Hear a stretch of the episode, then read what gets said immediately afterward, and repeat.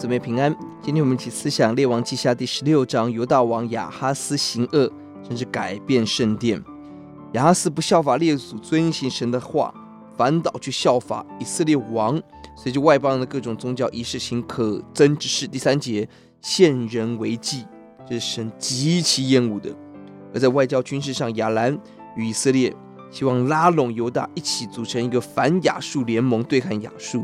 但犹大拒绝加入，亚兰跟以色列挥兵来犯，虽然保住了国都，许多的地方失守，国家唯一存亡。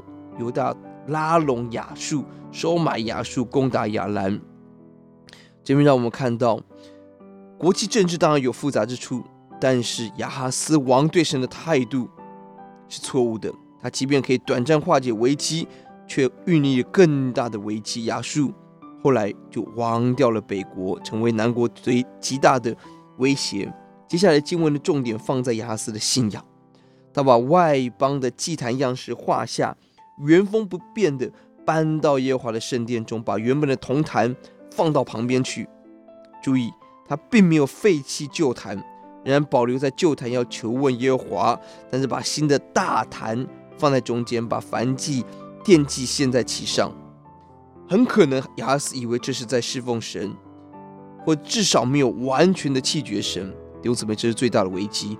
拜偶像者知道自己并没有在拜耶和华，他还有机会认识神。但如果自以为在侍奉神、敬拜神，却用自己的方法、自己所设立的坛，就几乎没有机会回头了。